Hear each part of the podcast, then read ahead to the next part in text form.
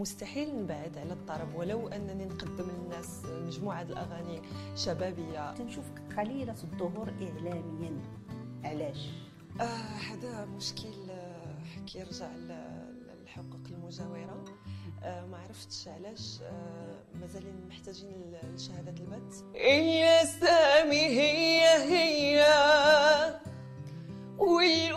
والقلوب تغيرت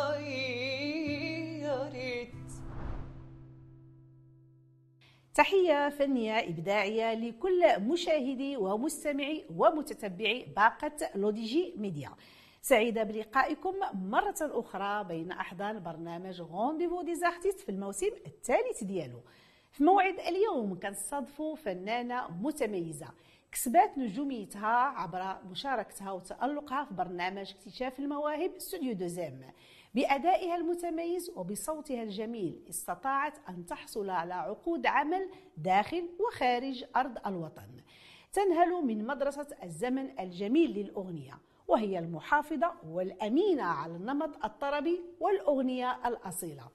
مشوار فني شيق سنرويه من القلب وإلى القلب مع ضيفة برنامج rendez-vous des artistes أمينة الطرب الفنانة المتألقة صوفيا الأمين. صوفيا مرحبا بك معنا في برنامج rendez-vous des artistes في الموسم الثالث ديالو. مرحبا بك مرة أخرى. بارك الله فيك نعيمة. شكرا على الاستضافة الجميلة. وكنتمنى نكون ضيفة خفيفة الظل عليكم إن شاء الله. طبعا أكيد. وانت أول فنانة غادي نسجلوا معها في هذا الديكور الجميل ديال البرنامج. بالمناسبة تحية كبيرة لكل التقنيين والفنيين للبرنامج اللي أبدعوا في هذا الديكور الجميل. واخا صوفيا ما شاء الله عليك ال planning ديالك دائما كيكون عامر سواء بحفلات داخل أو خارج أرض الوطن. عندي واحد السؤال هو في الحقيقة كنت بغيت نخليه حتى من بعد ولكن ضرني راسي. بغيت نعرف إمتى غتبقى صوفيا الأمين أمينة على الأغنية الطربية. حتى لين سؤال زوين بزاف. هو المسألة ماشي أنني غنبقى أمينة ولكن هذه واحد الحاجة تربيت فيها وحبيتها فمستحيل نبعد على الطرب. ولو أنني نقدم للناس مجموعة الأغاني شبابية أو آه، يعني حتى نغير اللون الغنائي المغربي فضروري غادي غادي نرجع للطرب لأن الرجوع للأصل أصل. نعم.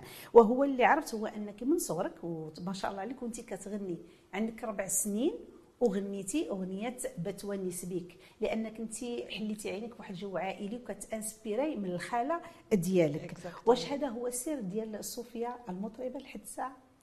الصراحه آه هو فاش كتكون كبرتي وترعرعتي في واحد في واحد الأسرة فنية كيكون كيكون الجو كله مبدل ومختلف عليك. يعني ما كتحسش براسك حتى كتلقى راسك déjà حافظ واحد المجموعة ديال الأغاني اللي طربيين اللي ماشي أي واحد كي كيغنيهم أو كي كي كيلتجئ ليهم فهكذاك لقيت راسي كنغني طرب.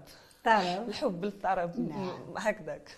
آه، صوفيا واحد السؤال عندي محيرني اللي تنشوفك قليلة الظهور اعلاميا. علاش؟ آه اش غنقول لك. الله عرفتي على درتي. oui آه، أول حاجة أنا أنا قليلة الظهور كنخاف من الكاميرا وكنخاف من مواجهة الجمهور je sais pas ما عرفتش صراحة. كدير في الحفلات ملي كتطلعي كتغني وقدامك واحد العدد كبير ديال الجمهور كيتفرج. كنحس براسي بحال كنغني بوحدي. ما كتشوفيش فيهم؟ لا.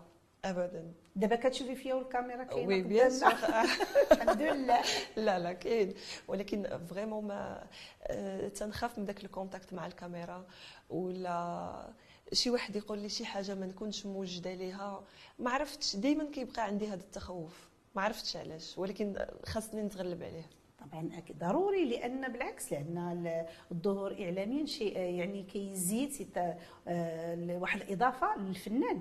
إضافة للفنان وكيخلي الناس تقرب منك أكثر أكثر وأكثر. وأنت تبارك الله عندك ما يتقال في المسار الفني ديالك صوت جميل طربي ورائع. ولكن خصك تبقاي تظهري الإعلام وتقربي من الجمهور أكثر وأكثر ومن المعجبين ديالك. إن شاء الله. نتمناو. آه؟ نتمناو. إن شاء الله. واخا صوفيا أنت حاصلة على الإجازة في الدراسات الإنجليزية سنة 2015 وعندك عدة دبلومات أخرى. ولكن كتختاري الفن في حياتك. واش ما جاش شي وقت اللي قلتي فيه كون غير يعني استغليت هذوك les diplômes اللي عندي وما ما تبعتش المسار الفني؟ المسار ديالي الفن هو الصراحة ماشي جا وقت اللي اللي قلت هذا هذا الكلام هذا. أنا منين كنت كنقرأ فدوزت بزاف ديال les concours. فمنين ما ما عطفاتليش مع les concours غير عاد اتجهت للفن. أه بصراحة عمري ما كنت كنشوف راسي أنني نكون فنانة أو نمتهن هذه المهنة هذه فجات par hasard والحمد لله عليها. الحمد لله. يعني ما ندمتيش؟ طبعا لا. نعم. هو الفن حاجة اللي هي زوينة. شوفي غير السميه ديالو الفن. آه. ملي كنبغيو نفرحوا بشي حتى نقولها الفنون. donc ما ندمتيش على هذا المسار اللي الحمد. لله الله يوفقك. وتبارك الله. عليك. بارك الله فيك. آه، في 2013 كتشاركي في آه، مسابقة اكتشاف المواهب في القناة الثانية استوديو دوزيم ومن تما كيبدأ المشوار الفني ديال ديال صوفيا واخا كنتي مازال طالبة في الكلية. واش الشهرة آنذاك في استوديو دوزيم والإشادة اللي كانت ديال لجنة التحكيم بالصوت الجميل ديالك هو اللي خلاك تختاري هذا المسار وتقولي voilà. صوفيا خصني نتبع الفن لأن عندي ما نقول في هذا المجال هذا. الصراحة أنا تبعت الفن حيتاش أنا كنبغيه. يعني enfant ديالي تنبغي الفن من وأنا صغيرة. فالإشادة ديال les jurys اللي كانوا في في البرنامج فما زادت غير إثبات عندي باش أنني نثابر ونكمل وكنقول كاينة شي حاجة زوينة مازال مخبية إن شاء الله وكان البرنامج عن طريقه تعرفت صوفيا الأمين oui bien sûr voilà لأن عن. طريق. لأن هذه البرامج يعني المسابقات واخا الانسان يقدر ما يربحش فيها ويحوز على اللقب mais كيتعرف الاسم كيتعرف ديالو. الاسم كيتعرف كفنان كيتعرف شنو هو الفن اللي اللي كتوصلوا للناس وكيتقربوا منك. نعم وكاين parfois اللي كيكون كاع كيدير اللقب ما كيتشهرش بحال الناس اخرين اللي كانوا مشاركين في المسابقه oui منهم ناس بزاف. معروفين على الساحه الفنية طبعا. donc حنا تعرفنا على صوفيا الأمين في المسابقة ستوديو دوزيم وأبدعتي وأطربتي. وبغينا أختي تسمعوا شي حاجة. إذا كان. مرحبا على الرسول. تفضلي.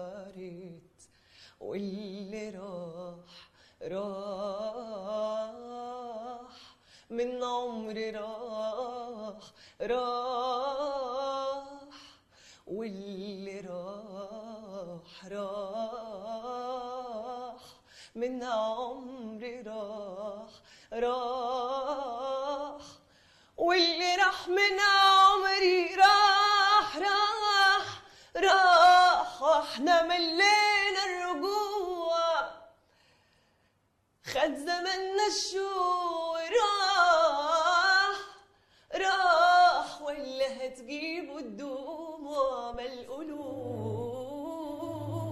اتغيرت والأسامي هي هي. الله عليك الله عليك يا صوفيا ما شاء الله. عليك. إحساس عالي وجميل جدا. صفرتي بينا تبارك الله عليك.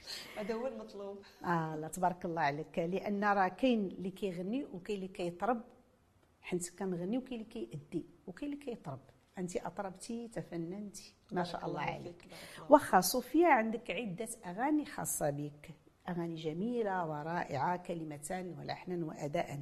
كاين أغنية الله الله ربي يحفظه ورعاه. أغنية أمي أغنية اللي عطى الله عطاه. وأغنية اللي بغاك ما يتهنى أغنية خليني.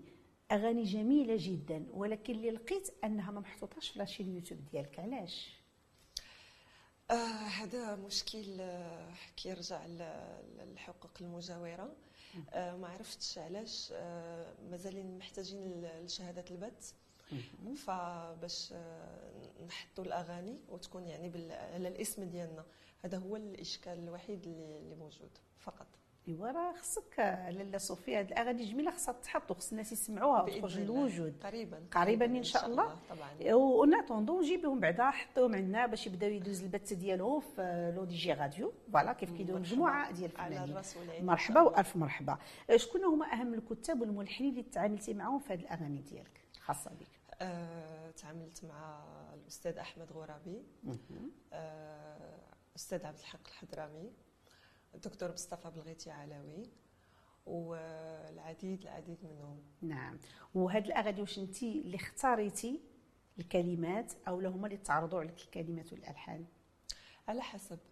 كاين آه، كلمات وألحان تعرضوا عليا وكاين كلمات أنا اختاريتهم. انت اللي اختاريتيهم. d'accord. وشاركتي كذلك في ملحمة وطنية بعنوان المغرب مشرق الجمال. oui.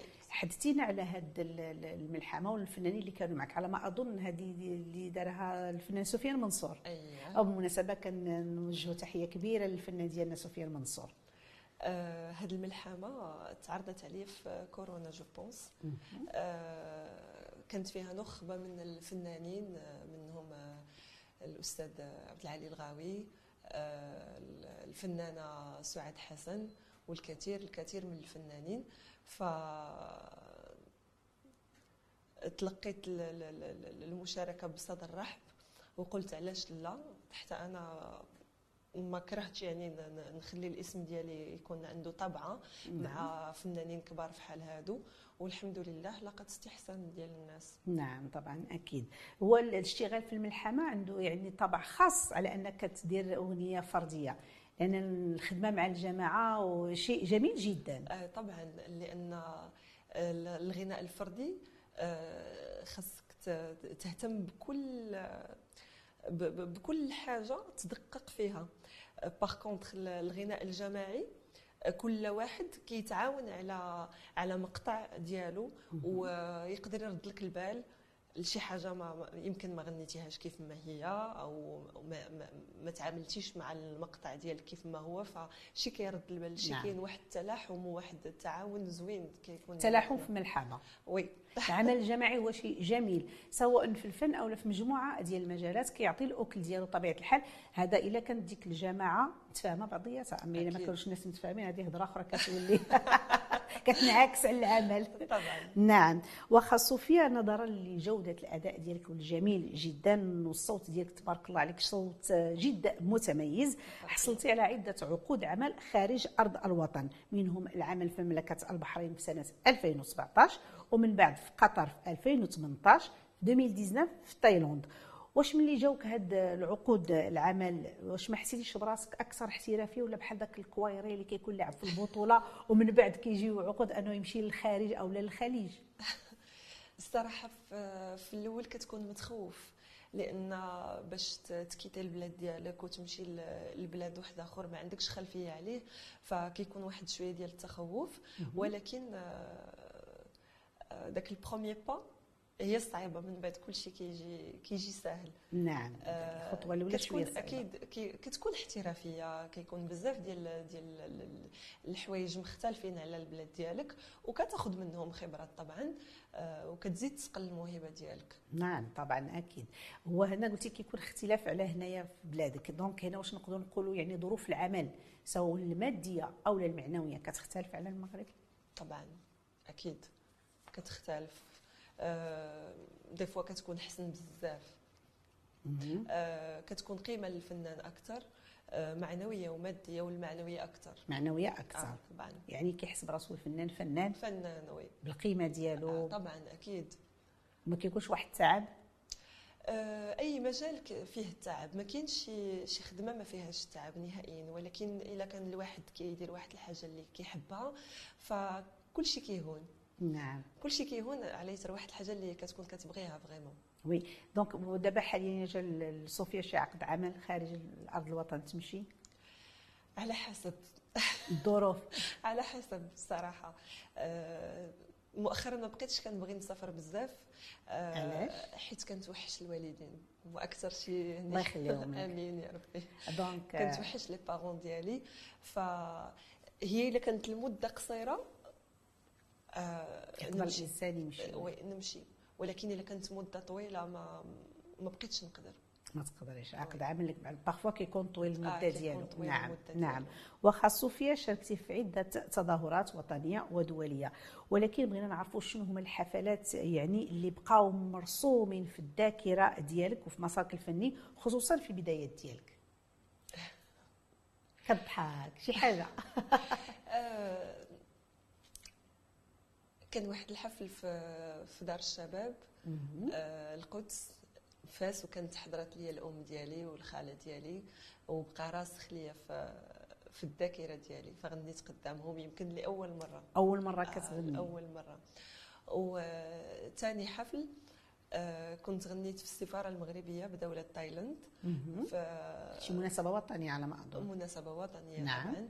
آه، فتشرفت بالغناء أمام السفير المغربي بتايلاند فكانت واحد الحاجة زوينة وواحد الفرحة زوينة و- طبعا. وواحد القيمة وطنية كبيرة. شنو غنيتي؟ آه، غنيت مغربي طبعا. آه شنو اختاري واش انت اللي اختاريتي الأغاني أو لا هما اللي عطوك الريبرتوار اللي تغني؟ على حسب آه، كانوا مغاربه تما. آه، السفير والأصدقاء ديالو يعني و- مغربية. الناس أغاني مغربية آه. ما بقيتيش عاقلة شنو هما الأغاني اللي اختاريتي تغني؟ آه، غنيت ياك جرحي آه oui. غنيت j'en ai marre. فالناس كتعجبهم كيعجبهم الشعبي فضروري كت نعم. المهم المغربي دائما حاضر. هذا هو كانت l'ambiance اجواء ز- زوينة بزاف. زوينة بزاف. كتبات نعم. علينا الصحافة تما واجواء رائعة كانت زوينة. طبعا طبعا. واخا صوفيا في البداية ديالك كيف يعني جميع الفنانين غنيتي في مطاعم وفنادق جد مصنفة. وهذا النوع ديال المحلات ما كيختاروش غير الأصوات بل كيختاروا. ماشي أي صوت يعني الأصوات الممتازة. واش نقدروا يعني نقولوا أن العمل في هذه المحلات هي مدرسة بالنسبة للفنان بحكم ذاك الاحتكاك اليومي وكيحس براسو راه بحال كيدير تمرين يومي. طبعا هي مدرسة ومدرسة كبيرة. آه، لأنك تخلي الصوت كيتسقل يوميا آه، كيتبرد بمعنى الكلمة. ف مدرسة كبيرة. نعم. مدرسة كبيرة ونقدروا نقولوا اللي ما جربهاش يعني بحال ما بحال ما دوزش واحد الامتحان كبير في حياته. وي. الفنان طبعا. نعم. لأن هنا كيخدم يوميا. آه. يعني الصوت ديالو كيخدم الحبال الصوتية كتخدم بشكل يومي. عاد زيد داك الاحتكاك مع الفنانين كاين أسماء معروفة وعاد يعني كل مرة كتختاروا الريبرتوار في شكل ما كيبقاش le même على ما أظن. أكيد أكيد. دائما دائما الجديد كتحفظ. الجديد آه طبعا. donc هي كتعتبر مدرسة ولكن بعض الأحيان كتكون كما يقال انها مقبرة للفنان لأن كنلقى بعض الفنانين تبارك الله أصوات جميلة ورائعة وكي ما كتلقاش الإبداعات ديالهم. كيبقى داكشي قليل أو لا ما كاينش كاع. donc واش هنايا نقدروا نقولوا صوفيا بأن آه، العمل اليومي والمستمر في المحلات كيخلي الفنان أنه يكون يعني بخيل شيئا ما أنه يدير الانتاجات ديالو أو لا تكون منعدمة آه شوفي هو ال- ال- المجال بحد ذاته سيف ذو حدين يعني الواحد. خاصو يكون ذكي باش يستغل ال- العمل ديالو في في التطوير من آه، من ذاته من الريبرتوار ديالو باش يقدم دائما الجديد للجمهور ديالو اللي اللي اللي غيبغي اللي غيبغي يكون دائما متقرب منه يبغي يعرفه على على على رسالته على الفن ديالو. فإلى انساقيتي مع ال- الخدمة والروتين آه، غادي تكون في مقبرة. نعم. طبعا. بس كيفاش تعرف توظف؟ غتخص يكون كيفاش تعرف توظف نعم. الخدمة ديالك والوقت ديالك طبعا. طبعا. وخ- دابا انت يا صوفيا مولوعة بالطرب. واش ما كتفكريش انك ديري شي ستيل خاص بك شبابي وفي نفس الوقت طربي شبابي وباش يكون قريب يعني لهاد الشباب اللي كاينين دابا؟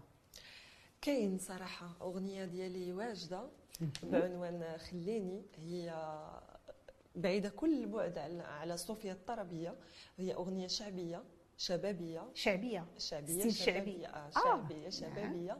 فنتمنى أنني نتوفق فيها ونتمنى أنها تنال إعجاب ديال الناس.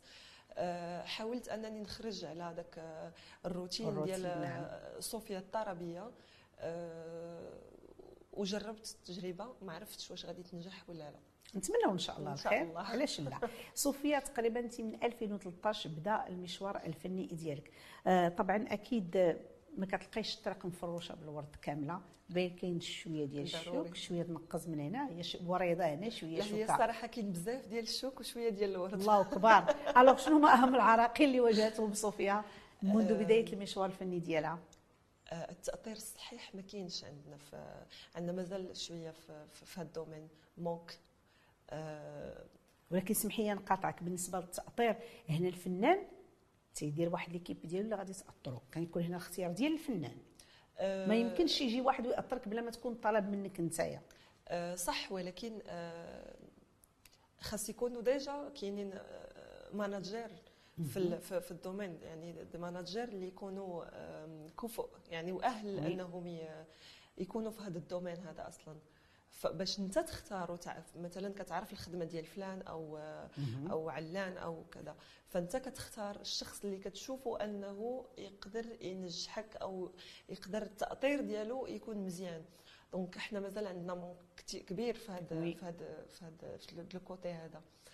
آه هذا يمكن يكون واحد من من الأمور اللي خلاني متراجعة اللور. خايفة. آه، ماشي خايفة هو الخوف الخوف زوين. علاش؟ لأنك كيخليك تفكر deux fois. آه، باش ما تطيحش في في في ال- في- في- في المحظور. ولكن نتمناو من الله خير donc واجهتي عراقيل طبعا. أي فنان غيكون واجه عرق من الناس ديال ال domaine؟ ولا بعدين على ال domaine؟ الا الناس ديال ال domaine طبعا. ما بغاوش صوفيا تبان ما بغاوهاش تزيد لقدام آم، آه، كيما واحد واحد المثلة تنقولوها خوك خوك في عدوك. عدوك فما ما كاينش شي واحد اللي غادي يبغيك تكون في حاله فما بالك بحسن منه دونك آه، ما اش غادي نقول لك هذا موضوع شائك بزاف لدرجة أننا ولينا كنلقاو كاع اللي كيادي Oui. فنان في صحته. oui oui oui. نتمناو يعني هاد ال... هاد القضية المسألة تنافس تنافس معايا في الخدمة. بالعكس. آه، المنافسة الشريفة. الشريفة. علاش هنايا ملي غتنافس معايا ماشي تجي تاديني ولا تنافس معايا؟ أنا درت واحد العمل وغادي مزيان تجي تنافس وتكون احسن مني وعاوتاني أنا غنبغي نزيد هنا هذا في صالح المشاهد. يعني هنا اللي خصو يكون voilà. mais باش تادي الإنسان وتحبس عليه طريق أو لا تاديه في صحته مشكلة عويصة جدا. صوفيا طبعا مني بديتي المسار ديالك كاينين الناس اللي كيعاونوك يقدر يكونوا من الوسط الفني أو لا خارج الوسط الفني. آه، لمن صوفيا تبغي توجه أمام الكاميرا وتشكرهم بهذه المناسبة؟ لأنهم عاونوا صوفيا باش عطاونا مشروع مطربة. لا أقول مطربة لأن صوتك ما شاء الله جميل جدا. بارك الله فيك. كنبغي نتوجه بالشكر لماما وبابا. هما أكثر ناس وقفوا معايا في المسيرة ديالي ودعموني. شكرا بزاف وسمحوا لي عذبتكم ونتمنى دائما نكون عند حسن ظنكم. يا ربي آمين وتحية للأم ديالك اللي هي متواجدة معنا اليوم في التورناج. آه صوفيا آه شنو هو الحلم اللي باغا تحققه صوفيا؟ كفنانة. بزاف. بزاف. عطينا غير. واحد. آه، أي فنان كيبغي يوصل الصوت ديالو للناس وماشي غير للناس للقلوب ديال الناس. فكنتمنى أنني نوصل ولو جزء لا يتجزأ من داكشي اللي عندي لداخل للناس يعرفوا الصوت ديالي. آه، نوصل رسالة سامية آه، من من من المواضيع الشائكة اللي عندنا في المجتمع. آه، و ونتمنى ننال الإعجاب ديال الناس لأن حب الناس يعني واحد الحاجة اللي كبيرة بزاف. اللي كبيرة بزاف. ماشي أي واحد كت كيلقاها أو كتكون عنده. فكنتمنى نتوفق. إن شاء الله. آه، صوفيا الحديث معك جد شيق وجميل جدا. وفي حق راكي جيتي من طنجة وجيتي حتى للرباط باش تصوري معنا هذه الحلقة هذه. كنشكرك بزاف بزاف وكنتمنى لك مسار فني موفق. آه، بغينا كلمة للجمهور ديالك الكاميرا قدامك آه كنتمنى أنني ننال الإعجاب ديالكم وكنتمنى الأغنية ديالي الجديدة توصل لقلوبكم كيف ما أنا اختاريتها بعناية. وحاولت نخرج من الروتين ديال صوفيا الطربية. نتمنى نتوفق معكم ونكون دائما موفقة. إن شاء الله. وطبعا غادي نختموا بشي حاجة غتكون من الاختيار ديالك. أنا غادي ندير la chute ديال الحلقة وانت غادي ديري لنا شي حاجة من الاختيار ديالك. مشاهدي لو دي جي ميديا كنشكركم مرة أخرى على حسن المتابعة. من خلالكم تحية كبيرة لمخرج البرنامج أيت بن الحسن محمد ولكل الطاقم التقني والفني ندى وفاء وهبة. ناعمه أم نادين كتقول لكم تبارك الله عليكم ونبقاو مع صوفيا. كن جات عليا ننساه ونرتاح ونقول بركة العمار اللي راح. شكون يبغي قلبه ويعيش في جراح؟ كذاب اللي قال الحب كله فراح. وشايل لها سيد الغرام شبغيتي فينا؟ واش حلال ولا حرام؟ إلى حبينا. شايلها سيد الغرام شبغيتي فينا واش حلال ولا حرام إلى حبينا إلى حبينا وإلى حبينا إلى حبينا.